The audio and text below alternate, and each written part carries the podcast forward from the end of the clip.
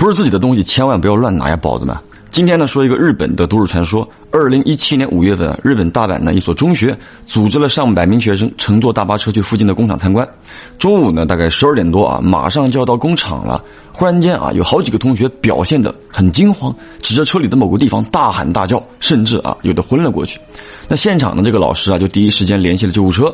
当时呢，被救护车带走的有十一名学生。学生被带走之后，很多人呢不知道发生了什么。那就有人说了啊，说有同学啊在这个车上讲鬼故事，把他们给吓的。这是什么鬼故事这么厉害啊？我很想听一听。但是当时那十一个学生啊，并不是在一辆车上，所以说呢是被鬼故事吓的，这个应该是不成立的。那十一名同学呢，到了医院之后一检查，身体都很健康。医生和老师就问这些学生到底发生了什么。那这些学生呢说的就比较夸张了，但是又很统一。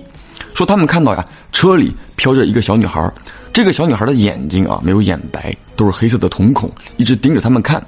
刚才说过了啊，这十一个学生并不是在一辆车里，但是他们看到的情况却是大同小异的。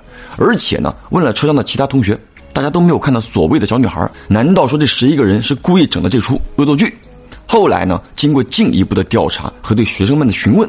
发现啊，这十一名同学在来工厂的前一天晚上，一起住在古城京都的一座很老旧的旅馆里面。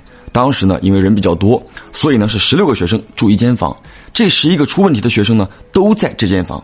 说当时啊，进到房间之后，有一个学生啊，在衣柜里发现了一摞硬币，五百日元的硬币啊，就十几个摞在一起。那个学生呢，就把这些硬币啊给拿走了。结果到了晚上，这个学生呢就忽然间大惊小叫的啊，不敢睡觉了，说自己呀看到了好朋友。那老师呢就觉得这个学生做噩梦了，把这个学生啊换到了自己房间睡的。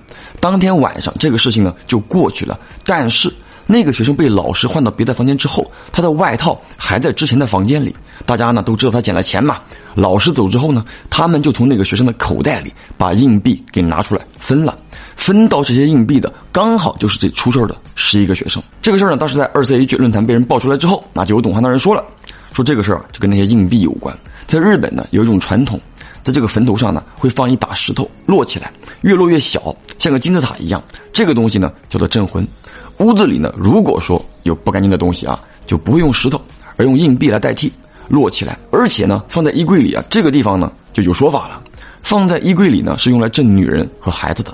在日本的传说当中，如果说房间里有女人或孩子出事儿，他们就会待在衣橱里，因为古代的这个衣橱啊是孩子和女人的避难所。那么这摞硬币是谁放的呢？如果说是旅店的老板，他肯定是知道有这件事儿的，很可能啊就之前出过类似的情况啊，所以呢才落了这么多硬币。结果呢这个硬币呢就被学生们给拿走了，镇魂的仪式啊就不存在了，就出来了，跟着学生们上车了。后来因为这个事儿啊，就牵扯的未成年人比较多啊，这个论坛呢就把这个帖子给删了。总之，不是自己的东西，千万不要拿，你根本不知道自己拿的到底是什么。好了，我是老飘，让我们下个故事见。